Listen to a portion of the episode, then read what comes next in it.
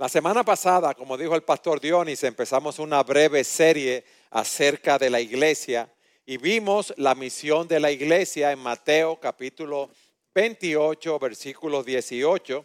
Dice así, el Señor habla a sus discípulos, toda autoridad me ha sido dada en el cielo y en la tierra y nos da un mandato.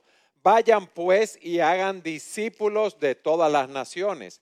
Nos enseñó que debemos bautizarlos y enseñarlos a guardar todo lo que Él ha mandado.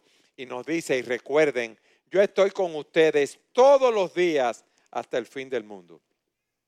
Vimos que nuestro llamado como iglesia es este, hacer discípulos, guiar a otros al camino de la fe, o sea, enseñándolos luego que eh, han hecho una profesión de fe. Pero para nosotros llevar a cabo esta misión debemos madurar, debemos nosotros mismos ser enseñados en la palabra para saber cómo lo vamos a hacer.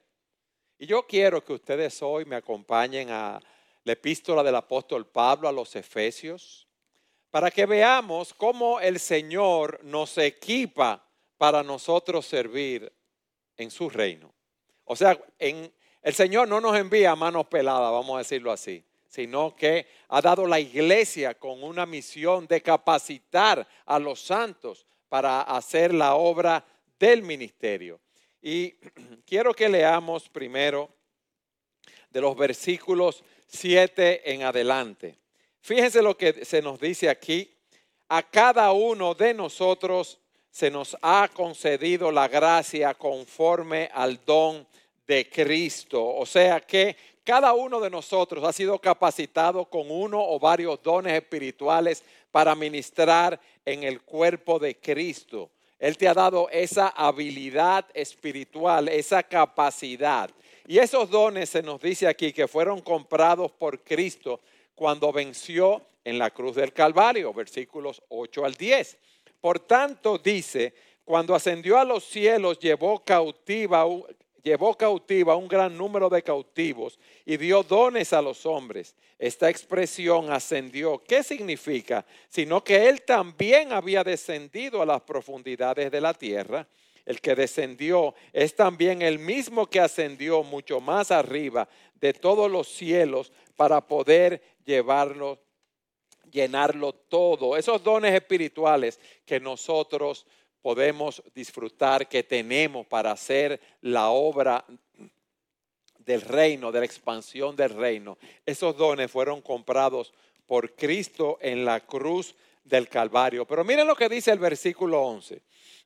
y él dio a algunos el ser apóstoles, a otros profetas, a otros evangelistas, a otros pastores y maestros, a fin de capacitar a los santos para la obra del ministerio, para la edificación del cuerpo de Cristo. Yo dije que nuestra misión como iglesia es hacer discípulos, pero ¿qué pasa? Nosotros mismos debemos crecer en madurez. Todos nosotros nacemos y vamos creciendo hasta alcanzar nuestra plena madurez. Y lo primero que se nos dice aquí es que los pastores debemos equipar a los santos para la obra del ministerio.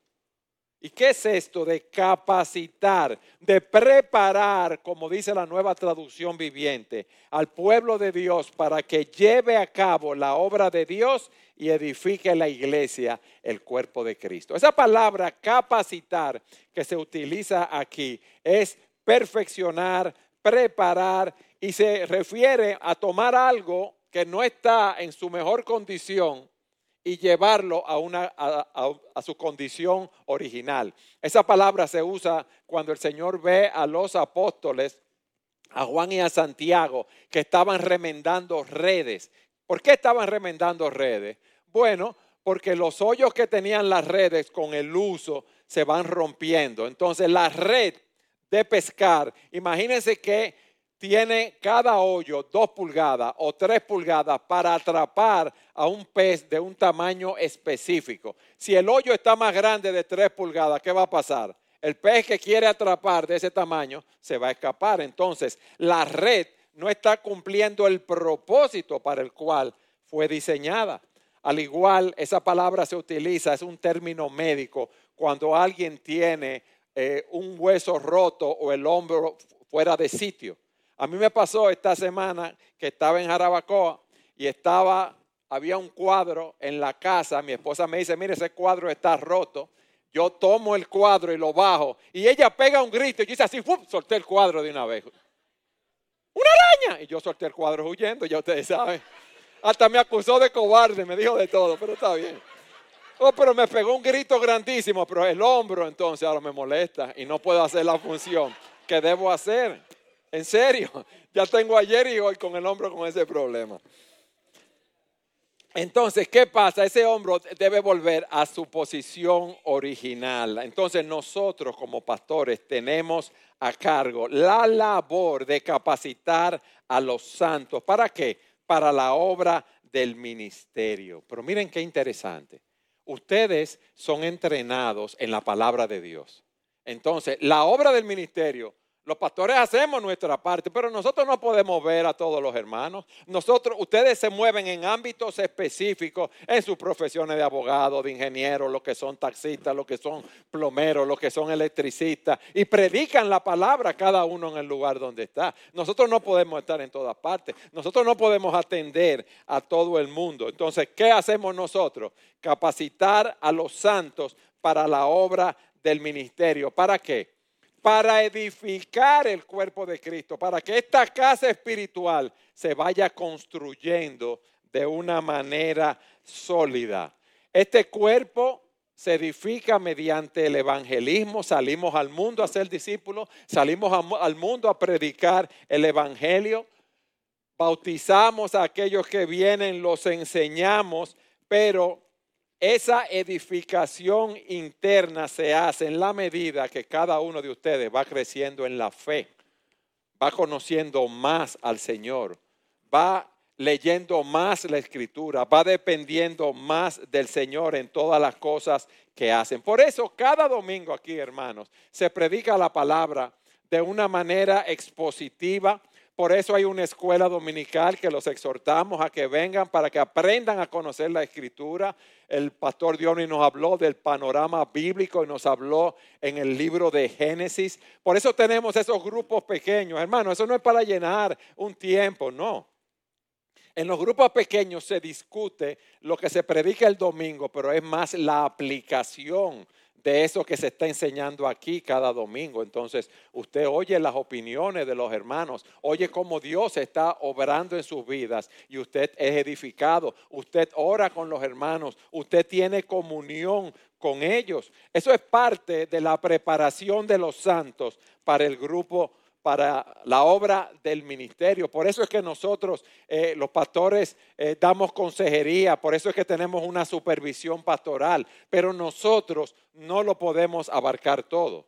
A principios de febrero vamos a empezar también una clase para un grupo de hermanos de consejería bíblica. ¿Para qué? Para que se aconsejen los unos a los otros los hermanos en la iglesia. Entonces, como dijimos, la misión de la iglesia es hacer discípulos, pero la función de nosotros como pastores es equiparlos a ustedes para que ustedes hagan esa obra del ministerio, para que ustedes salgan y hagan esos discípulos. En segundo lugar, el apóstol nos dice aquí, ¿cuál es la meta que nosotros debemos avanzar como iglesia? Vayan conmigo al versículo 13, por favor. Versículo 13 de Efesios 4 hasta que todos lleguemos a la unidad de la fe y del pleno conocimiento del Hijo de Dios, a la condición de un hombre maduro, a la medida de la estatura de la plenitud de Cristo. Hermanos, nosotros vamos hacia un destino. Dios nos llamó a salvación. Dios nos está santificando. Dios nos va a glorificar, pero nosotros vamos camino a una meta. Y aquí se nos dice que debemos alcanzar la unidad de la fe y el pleno conocimiento del Hijo de Dios. Esa es una meta, como dije, que nosotros vamos a alcanzar. Nosotros vamos aprendiendo estas verdades cristianas. Nosotros vamos llevando, vamos creciendo en nuestra vida de fe. ¿Y qué pasa? Que día a día vamos creciendo a la imagen de Jesucristo, pero para eso necesitamos tener, mis amados, una unidad doctrinal a la luz de la enseñanza de la palabra de Dios. ¿Por qué? Porque mientras más entendamos esa palabra, más eh, unidos estaremos alrededor de esa palabra, alrededor de esa doctrina, alrededor de esas enseñanzas. Entonces, fíjense lo que él dice, que Pablo vincula la unidad de la fe con el conocimiento del Hijo de Dios. Es una relación con Él que se, se alcanza cuando estamos nosotros en la palabra, cuando estamos en la oración. Ahora, ¿alguien puede decir aquí que ya ha llegado? No. ¿Por qué? Porque nosotros no hemos sido glorificados. Nosotros tenemos pecado remanente en nosotros. Es verdad que ya el poder del pecado no nos controla pero tenemos la presencia del pecado remanente y cada uno de nosotros tenemos diferentes áreas en las cuales estamos luchando en nuestra vida de piedad. Este proceso dura toda la vida y ustedes saben cuándo se va a completar. Cuando estemos cara a cara mirando al Señor en su gloria.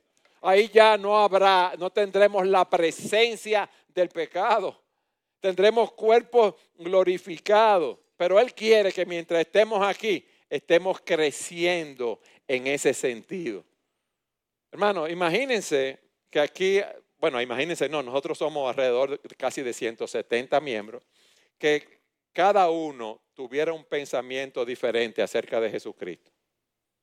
Que cada cabeza es un mundo. Que cada uno pensara eh, a su manera cómo se debe adorar al Señor, cómo se debe alabar al Señor, cómo se debe vivir la vida cristiana. Cada cabeza es un, mundo, ¿Y qué sería esto? Un desorden, un desastre, una olla de grillo, como decimos nosotros. Cada quien andaría por su lado. Y no debe ser así. Entonces, en la medida que nosotros conocemos más la palabra, conocemos más al Señor, tenemos una mayor devoción a Él, también experimentamos una mayor unidad con los hermanos. Hermanos, Aquí hay una cabeza y es Cristo. Cristo es la cabeza de la iglesia y nosotros, la iglesia, somos el cuerpo de Cristo. Entonces, mira lo que hay. Si tú tienes una mala relación con el Señor, si tú no conoces la palabra de Dios, si tú no tienes una vida devocional, tú no vas a andar en santidad, tú no vas a ser un buen testimonio para los hermanos.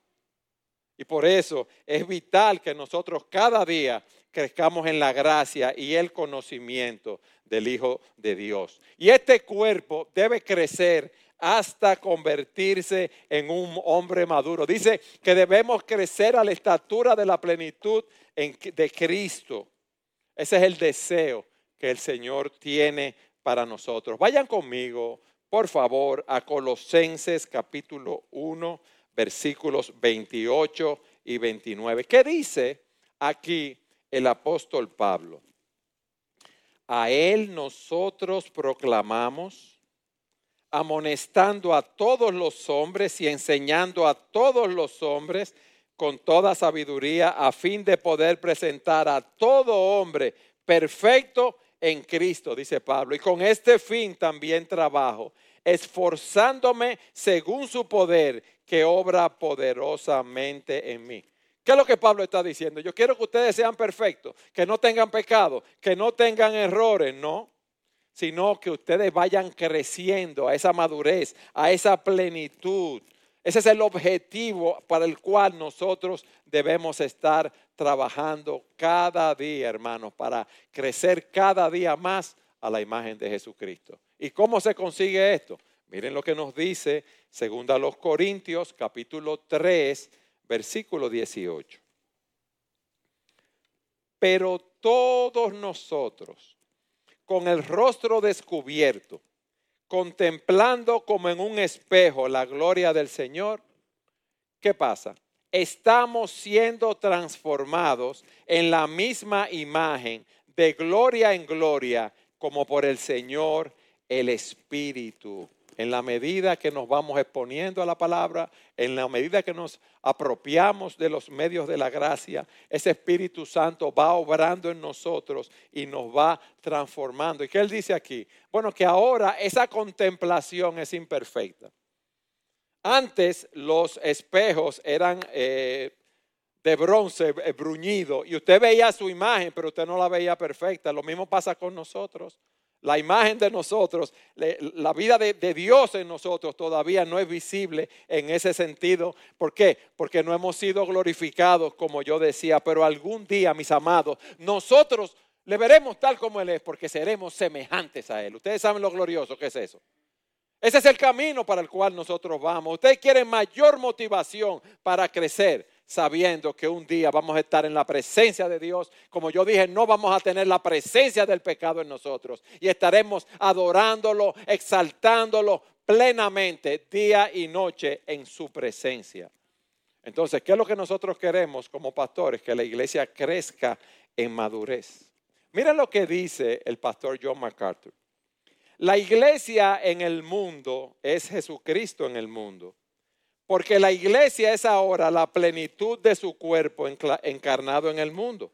Y nosotros debemos irradiar las perfecciones de Cristo. Por eso nosotros los cristianos estamos llamados a andar como Él anduvo. ¿Y cómo anduvo Él? En comunión, en obediencia a su Padre y siguiendo lo que el Padre le mandaba. Mis hermanos,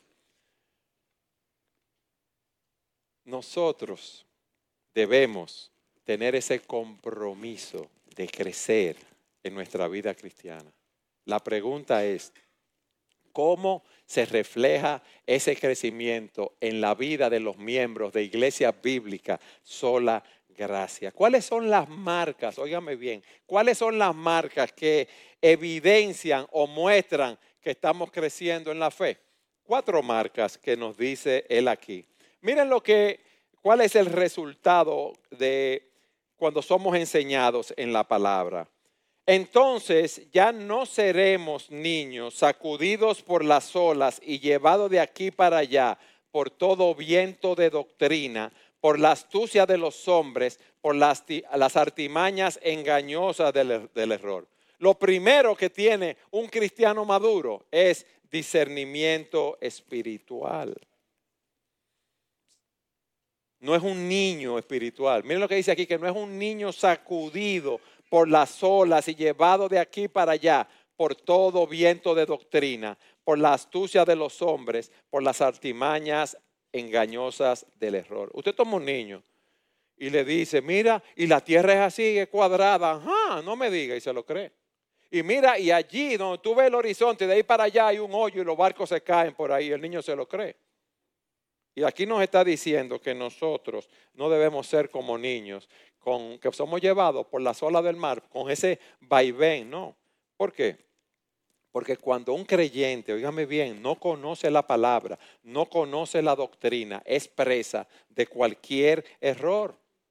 Dice la escritura que Satanás anda como león rugiente buscando a quien devorar. Y todas, toda la Biblia, están llenas de advertencias contra los falsos maestros. Vayan conmigo a Mateo 7:15 para que ustedes vean.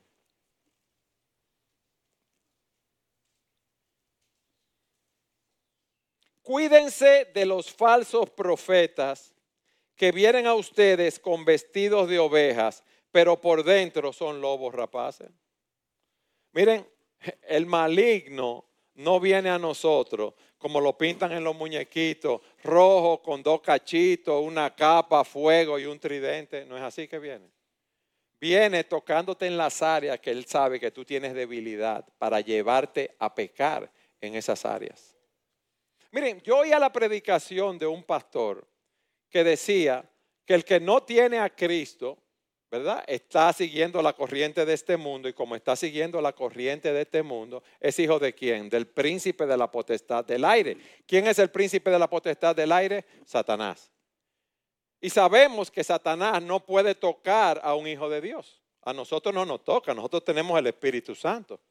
Pero si él quisiera, él pudiera tocar a, las personas del mundo y poseerlo. Pero él dice lo siguiente, no porque eso es una mala promoción para Satanás que alguien, ¿verdad?, esté con un espíritu demoníaco, como vemos en las escrituras, eh, vamos a decir, montado con un demonio, con todos los shows y espectáculos que hacen y todas esas cosas satánicas. ¿Ustedes saben por qué? porque eso es una mala promoción para Satanás. Y Satanás viene como el hermanito que te dice, ay, el Señor te bendiga. Así, bien, con mucho melao y muchas cosas. Y no es así. O sea, es para engañarnos. Y dice la Escritura que en los tiempos del fin se van a levantar falsos cristos, falsos profetas, que van a hacer grandes señales y prodigios y van a engañar a muchos. Y vienen también, mis amados, con un evangelio diferente. Y Pablo dice a los Gálatas, si alguien os predica un evangelio diferente, sea anatema, sea maldito, entonces nosotros debemos ser entrenados en la doctrina para no dejarnos llevar de todas esas eh, artimañas del maligno. A los cajeros en los bancos les enseñan a reconocer el dinero que es verdadero, las papeletas. ¿Ustedes saben por qué? Ustedes saben por qué. Porque las falsificaciones son tantas que ellos no pueden identificar, no pueden entrenarse en todas las falsificaciones. Pero si yo conozco el papel moneda verdadero, ¿qué pasa? Ya yo puedo detectar el que es falso. Y por eso nosotros debemos crecer en esa unidad doctrinal. Hermanos, algunos falsos maestros dicen, no, pero espérate, es que todas las, religiones son iguales, todos los caminos llevan a Dios, todos los hombres van a ser salvos independientemente de sus creencias, de sus opiniones. Pero ¿qué dice la Escritura? Yo soy el camino, yo soy la verdad y yo soy la vida. Nadie viene al Padre si no es por mí. Hay un camino exclusivo al Padre. Pero alguien dice, pero es que no puede ser, mira todo el mundo, mira cómo anda todo el mundo y han aceptado tales y tales verdades de los gurús. No puede ser que el mundo entero esté equivocado. Ustedes no han oído cuando le dicen eso. Pero mira lo que dice la escritura en Mateo 7, 13. Entren por la puerta estrecha. ¿Por qué? Porque ancha es la puerta y amplia es la senda que lleva a la perdición y son muchos los que entran por esa senda. Pero estrecha es la puerta y angosta la senda que lleva la vida y pocos son las que, que la hallan. O sea que la gran mayoría va siguiendo la corriente de este mundo y esa corriente es un camino ancho que lleva a la perdición. Ustedes no han oído también las personas que dicen, pero es que Dios es amor y Dios no puede mandar a todas esas personas al infierno. Al final, Él va a reconciliar a todas las personas con Él. Pero dice la Escritura que cuando el Señor Jesús sea revelado desde el cielo con sus poderosos ángeles en llama de fuego, dando castigo a los que no conocen a Dios y a los que no obedecen al Evangelio de nuestro Señor Jesús. Y dice, óyeme bien, estos sufrirán el castigo de eterna destrucción, excluidos de la presencia del Señor y de la gloria de su poder. Aquí dice que van a sufrir, pena de eterna perdición.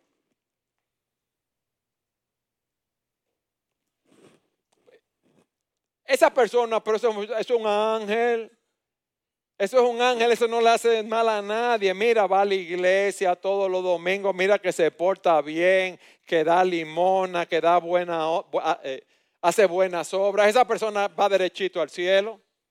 Pero dice la escritura que todos pecamos y estamos destituidos de la gloria de Dios, que no hay justo ni a uno, no hay quien entienda, no hay quien haga lo bueno, no hay quien busque a Dios, no hay ni siquiera uno. Y nos dice que la paga del pecado es. Entonces, mis amados, nosotros debemos estar atentos, alertas, evaluando todas esas enseñanzas, pero ¿qué debemos hacer? Conocer la enseñanza verdadera.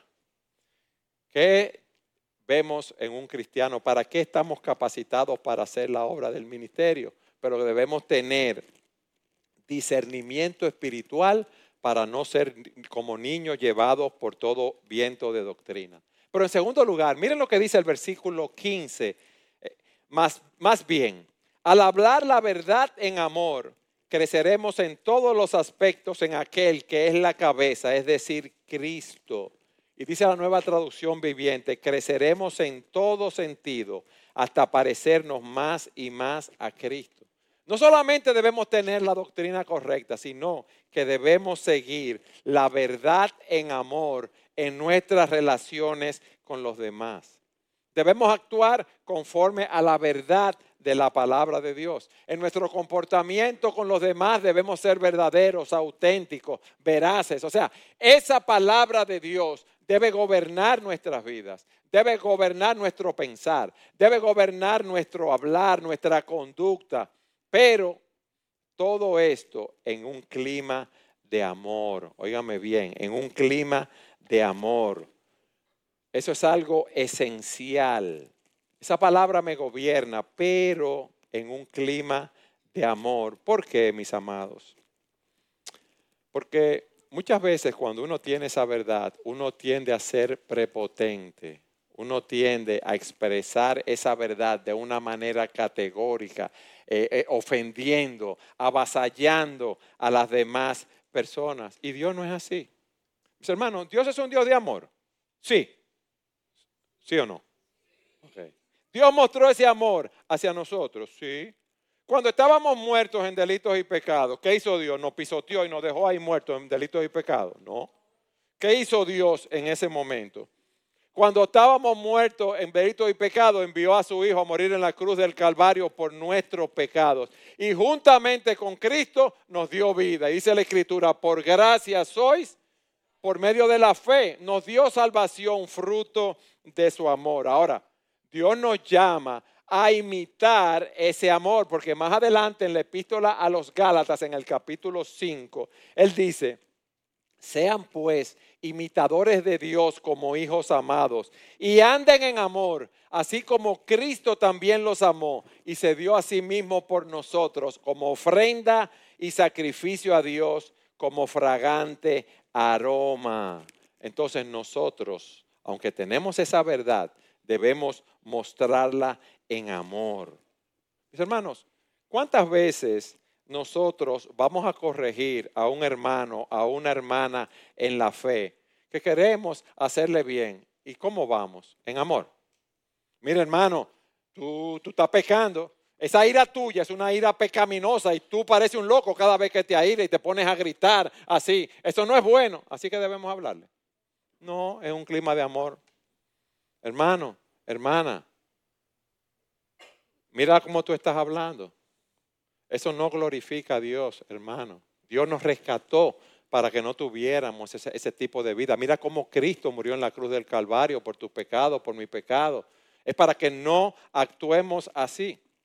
Imagínense que yo me parara aquí en el púlpito y, dije, y, presentara una verdad.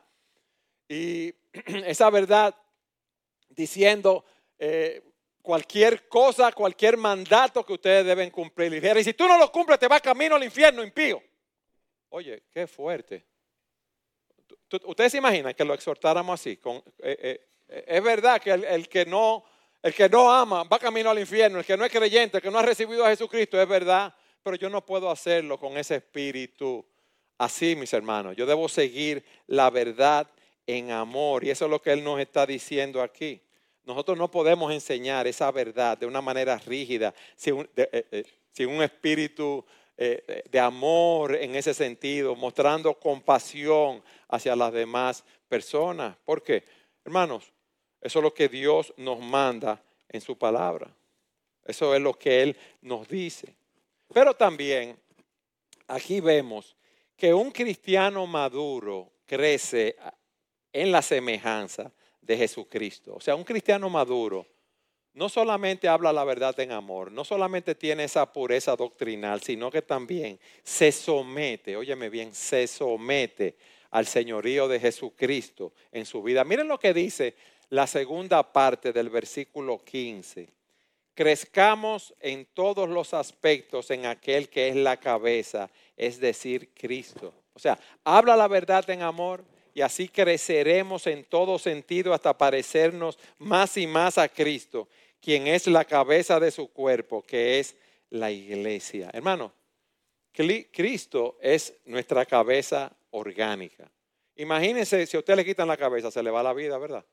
Aquí en el cerebro, la cabeza, está el control de nosotros y cuando alguien, ya el cerebro no funciona, se declara eh, oficialmente muerto. Entonces Cristo es la fuente orgánica, es aquel que nos da poder. Entonces, no podemos crecer si no es en relación con Cristo. ¿Por qué? porque Él es el modelo, es Él es la fuente para nuestro crecimiento espiritual. ¿Y qué significa esto, mis hermanos? Que tú y yo, si queremos crecer a la imagen de Cristo, tenemos que evaluar todas las áreas de nuestras vidas y traerlas a la obediencia a Cristo.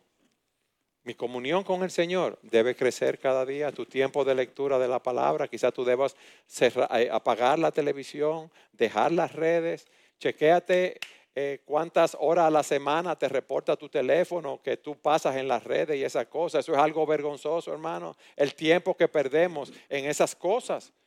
Tiempo que podemos eh, utilizar para crecer en nuestra devoción al Señor. Tus pensamientos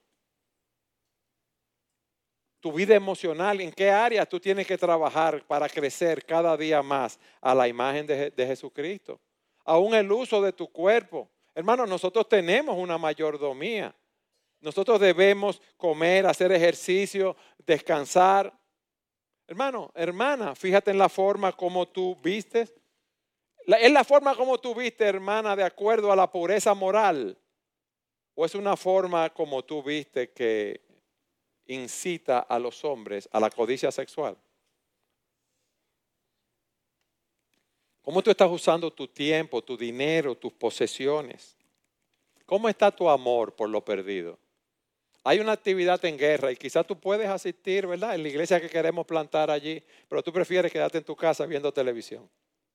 Hay un grupo pequeño el miércoles, el martes en la noche, el jueves en la noche, y tú puedes asistir a ese grupo pequeño, pero tú decides, no asistir. Sin embargo, si el miércoles te invitan a una fiesta, a un cumpleaños de un amigo, y te invitan todos los miércoles, ¿qué tú haces? Tu balcán y a la chercha y al boncho, ¿no es así? Hermano, así vamos a crecer a la imagen de Jesucristo nosotros, así nos vamos a ser eh, edificados en ese sentido. ¿Qué hemos visto, hermano? Cristo nos dio uno o más dones espirituales para que sirviéramos en la iglesia. Tú tienes esa habilidad, esa capacidad espiritual dada por Dios. Cristo compró esos dones en la cruz del Calvario. Cristo nos ha dado pastores, maestros, ¿para qué? Para capacitar a los santos, ¿para qué? Para la obra del ministerio. Y estamos viendo ahora cuáles son las características de ese cristiano maduro, de esa iglesia madura. Es una iglesia madura. Pero ¿quiénes componen la iglesia? Somos nosotros, hermanos. Nosotros somos las piedras vivas que componemos ese edificio espiritual. Entonces nosotros, para poder cumplir la misión que Cristo nos ha asignado, tenemos que tener discernimiento doctrinal, o sea, una pureza doctrinal. Debemos practicar la verdad en amor. Debemos crecer cada día en obediencia al señorío de Cristo en todas las áreas de nuestras vidas. Acuérdense, hermanos, les repito, esto es una carrera de toda la vida. Y la última característica es que nosotros debemos contribuir al crecimiento de este cuerpo. Miren lo que dice el versículo 16. De quien todo el cuerpo estando bien ajustado y unido por la cohesión que las coyunturas proveen, conforme al funcionamiento adecuado de cada miembro, produce el crecimiento del cuerpo para su propia edificación en amor. Yo lo voy a leer de la nueva traducción viviente. Él hace que todo el cuerpo encaje perfectamente y cada parte, al cumplir con su función específica, ayuda a que las demás se desarrollen y entonces todo el cuerpo crece y está sano y lleno de amor. Aquí nos está presentando una ilustración, una metáfora hermosa de nosotros como iglesia, el cuerpo de Cristo. Miren lo siguiente, Cristo es la cabeza de la iglesia y aquí nosotros somos comparados con un cuerpo en el cuerpo, cada parte, cada coyuntura, cada músculo tiene una función, ¿verdad? Yo le estaba diciendo lo del hombro, que tengo un dolor. ¿Por qué? Porque no está funcionando como debe ser. Entonces, cada uno de nosotros, yo dije al inicio que Cristo nos ha dado dones espirituales. Entonces, vamos a juntar esas cosas, hermano. Tú tienes dones espirituales, ¿para qué? Imagínense que tú tienes el don de enseñanza. Entonces tú te vas a parar, vas a estudiar 10 horas preparando una clase como la que nos trajo el pastor Dionis esta mañana. de Génesis y te vas a parar frente a un espejo a darte la clase tú mismo. ¿Está bien así? Imagínense que yo estudiara y predicara frente al espejo, o yo solo, no. ¿Es para qué? Para la edificación del cuerpo de Cristo. Entonces, según los dones que tú has recibido, que es uno o más dones, tú debes ponerlo en operación en este cuerpo, porque tú tienes un papel específico en este cuerpo de creyentes. Y si tú no estás poniendo tu don en operación, tú sabes lo que pasa. Algo está faltando en este cuerpo. Algo está faltando en este cuerpo. Yo una vez lo decía. Imagínate que te dan una receta para un pudín. Media libra de harina, media libra de azúcar, un cuarto de sal. Dije una cosa que no es así, pero está bien. Pues yo no soy cocinero. Y resulta que en vez de yo ponerle un cuarto de libra de sal, le pongo tres libras de sal al pudín, ¿qué va a pasar? Y si no le pongo sal, ¿qué va a pasar? Y si no le pongo azúcar y solo le pongo harina y sal, ¿qué va a pasar? Va a estar salado. Entonces, el dulce no va a estar la medida, no va a ser correcta la combinación. Entonces, si tú estás sentado aquí tomando banco, como decimos nosotros, ¿verdad? Calentando silla y no está poniendo tus dones en operación, algo le está faltando a este cuerpo local. Algo le está faltando, faltando a este cuerpo local. ¿Por qué? Porque tú debes estar haciendo tu función para que el cuerpo funcione correctamente. ¿Cómo se llama ese tendón o algo que tenemos en la rodilla? El, el menisco. Cuando la gente se rompe el menisco hay un problema. Ya no puede practicar el ejercicio, no puede correr, no puede caminar, no puede hacer la función que tiene que hacer. Cuando en el hombro se le rompe el, que llaman el manguito rotador o algo, o se disloca, no sé de, medicina. El, el, hombro no funciona bien. Entonces, si tú estás aquí, si tú eres miembro de este cuerpo y tú no estás poniendo tu don en operación, algo le falta aquí. A este cuerpo le falta algo. Mientras tú estás viendo televisión en tu casa, a este cuerpo le falta algo. Mientras tú no estás orando, a este cuerpo le falta algo. Hay personas que necesitan ser evangelizadas, hay, personas que necesitan ser discipuladas. Hermano, hay obras de misericordia que tenemos que hacer aquí. Hay un servicio que tenemos que hacer eh, eh, a los demás. Dice la Escritura que Cristo nos da los dones por medida. Y usted va donde un sastre, hace un vestido, las hermanas, y lo miden la medida. Ahora imagínense que yo tenga, qué sé yo, 44 pulgadas de aquí a aquí y me hagan el traje de 20 pulgadas. ¿Qué va a pasar? Voy a estar con el ombligo afuera entonces. ¿En serio? Eso es así. Entonces, no va a quedar a la medida de lo que debe ser, de cómo fue diseñado, mis hermanos. Entonces, nosotros estamos llamados a trabajar juntos como iglesia. Hermanos, la multiforme sabiduría de Dios se da a conocer a través de la iglesia. Óyeme bien, de la iglesia, no de otra, de, otra institución. Este es el cuerpo de Cristo. Cristo es la cabeza de esta iglesia. Y si vamos a cumplir con la misión que tenemos como iglesia, nosotros debemos ser edificados para poder servir. Pero para tú ser edificado, tú tienes que estar aquí y tienes que participar de la vida de la iglesia. Tú tienes que participar en esta comunidad de fe. Hay hermanos que necesitan eh, eh, que se haga obra de misericordia, que tienen necesidades económicas, que tienen necesidades físicas, que tienen enfermedades. Nosotros estamos llamados a asistirlos. Nosotros estamos llamados también a ser un faro de luz en la comunidad, predicando el Evangelio. Nosotros estamos llamados a crear una cultura de amor, de cuidado, de unidad aquí entre nosotros. Hermanos, por eso yo empecé diciendo que a cada uno de nosotros se nos ha dado un don o varios dones espirituales para que lo pongamos en operación en el cuerpo de Cristo. Miren, aquí no existe el hombre orquesta, no existe. Porque el único que tenía todos los dones espirituales fue el Señor Jesucristo, vamos a decirlo así, el fruto del Espíritu pleno.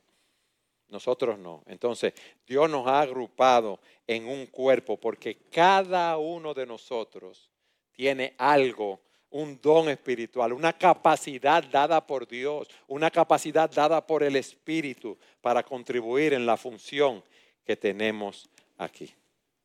Hermano, qué maravilloso es ese plan, el lugar que ocupa la iglesia en el plan redentor de Dios. Él nos da el mandato vayan y hagan discípulos. Pero nos dice que nosotros tenemos que capacitar a los santos para la obra del ministerio. Eso es algo maravilloso. La iglesia, mis hermanos, es el organismo a través del cual Jesucristo obra en el mundo. Y si tú eres un cristiano, te digo que tú tienes eh, que ser miembro de la iglesia, pero no es solo ser miembro de la iglesia para ser un, miembro que viene los domingos en la mañana ah, y se va. No, tienes que poner tus dones en operación en este cuerpo. Esta es la casa de Dios. Esta es la columna y baluarte de la verdad. Es aquí donde Cristo nos da la provisión que nosotros necesitamos para ir al mundo a predicar el Evangelio. Aquí no hay islas de poder. Aquí no hay miembros independientes y nosotros debemos trabajar en este cuerpo. Yo te quiero preguntar ahora para concluir.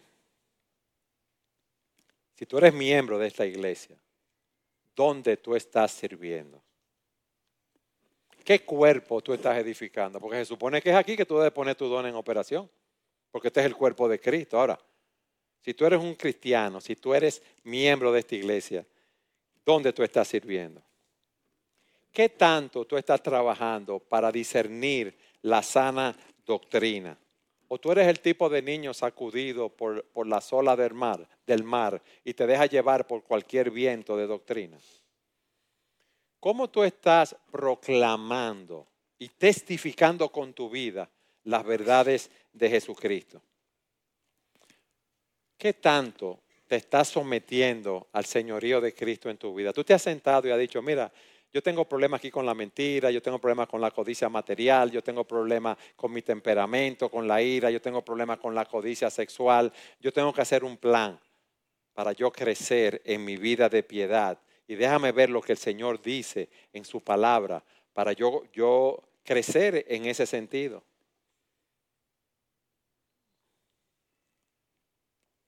Aquí hay nuevos creyentes en nuestra iglesia.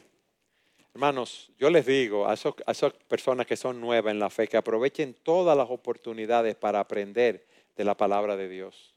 Miren, todos nosotros tenemos que hacerlo. Buscar cada día a Dios en su palabra. Eso es lo primero que debemos hacer en la mañana, mediodía, en la noche, según su reloj biológico, cuando usted esté más tranquilo, más despierto para poder hacerlo. Hermanos, tenemos que hacer ese hábito de día a día, oígame bien, ir a la palabra y leer la palabra con un método específico. Hay muchos métodos de lectura para leer la palabra en un año, en dos años, en tres años. Pero leer la palabra y meditar en ella. Y no sé si les he dicho que le preguntaba una vez hace muchos años a un pastor amigo, un pastor muy maduro. En ese tiempo yo lo veía viejo, pero tenía quizás la edad mía ahora. O sea que imagínense. Eh, eh, eh, Pastor Fisher, Fisher era su apellido. Yo le preguntaba, ¿y cómo usted hace su devocional? Mira, Eduardo, yo abro la palabra y empiezo en los salmos. Y voy leyendo los salmos y hasta que Dios no me habla, no me dice algo, mi corazón se calienta de amor al Señor, no dejo de leerlo. Y eso nosotros debemos hacer con toda la Biblia. Hermanos, leer la palabra, orar en la presencia del Señor, identificar aquellas áreas donde nosotros tenemos que cambiar. Pero quizás tú estás aquí y has caído preso del vulgar, estás aquí como un creyente de, muchos años y has caído preso del vulgar agobio de la rutina diaria, que tomas la Biblia quizá el domingo para venir a la iglesia, o la lees porque tienes que leer cuatro capítulos de un libro y ya cumplir con eso. No, mis hermanos. Nosotros tenemos que estar ahí hasta que Dios nos hable, pedirle al Señor que nos ilumine, que nos enseñe qué pecados tenemos que confesar, que me enseñe eh, más acerca de los atributos de Dios, que me enseñe acerca de Jesucristo y qué cosas yo tengo que implementar en mi vida que Cristo hacía. Y si no lo hemos hecho, hermanos, qué bueno que Dios es fiel y justo para perdonarnos y limpiarnos de toda maldad. Qué bueno es que podemos llevar una vida. Nosotros nos arrepentimos de nuestros pecados y confiamos en Cristo para salvación al momento de nuestra conversión. Pero oíganme esto, toda nuestra vida es una vida de arrepentimiento y fe. ¿Por qué? Porque no somos perfectos, como yo dije, no hemos sido glorificados. Pecamos. Pero ¿qué hacemos? Confesamos nuestros pecados Y Él es fiel y justo para perdonarnos y limpiarnos de toda maldad, mis hermanos, y podemos seguir adelante. Aquí, hermanos, que pueden disipular a otros. ¿Por qué no lo hacen? Hermano, nosotros tenemos un plan de discipulado con un libro que tú puedes ayudar a nuevos creyentes, a otros hermanos, hermanas que pueden disipular a otras hermanas. Tú puedes hacerlo, tú puedes equipar a los santos para que ellos puedan servir aquí. Hermanos, vamos a equiparnos, vamos a trabajar, vamos a ir afuera a servir al Señor. Yo le he dicho en otras ocasiones, yo cumplí 66 años. Y para mí un hombre de 66 años era un viejo ya obsoleto. En serio. Pero yo veo la foto en mi casa recién casado con mis tres hijos pequeños, mi pelo negrecito, yo creo que, creo que estaba acabando, me explico. Pero el tiempo pasa y pasa mucho más rápido de lo que nosotros esperamos. Óigame bien, el tiempo pasa. Ya estamos más cerca de, ver al Señor. Pero cuando uno mira atrás, mis hermanos, qué bueno es poder decir, yo he corrido la carrera. Yo he peleado la buena batalla de la fe. Yo estoy esperando esa corona de vida que Cristo tiene para mí. Hermanos, eso es lo mejor. No perdamos el tiempo. Y nosotros tenemos una misión. Como iglesia, en lo personal, pero tenemos una, misión hacia afuera. ¿De qué? De hacer discípulos hermanos, de hacer discípulos para Cristo. Porque horrenda cosa es caer en manos del Dios vivo. Es horrendo que las personas vayan camino a una condenación eterna, teniendo nosotros la palabra de vida que podemos llevársela. Hermanos, vamos hacia adelante. Vamos hacia adelante como iglesia. Vamos a sembrar la palabra. Si Dios nos da los recursos materiales, vamos a plantar iglesia. Mis hermanos, vamos a entrenar hombres y mujeres para que puedan servir al Señor. Por ese entrenamiento empieza aquí, empieza contigo y conmigo. Vamos a ponerlo en práctica para la gloria de Dios. Amén.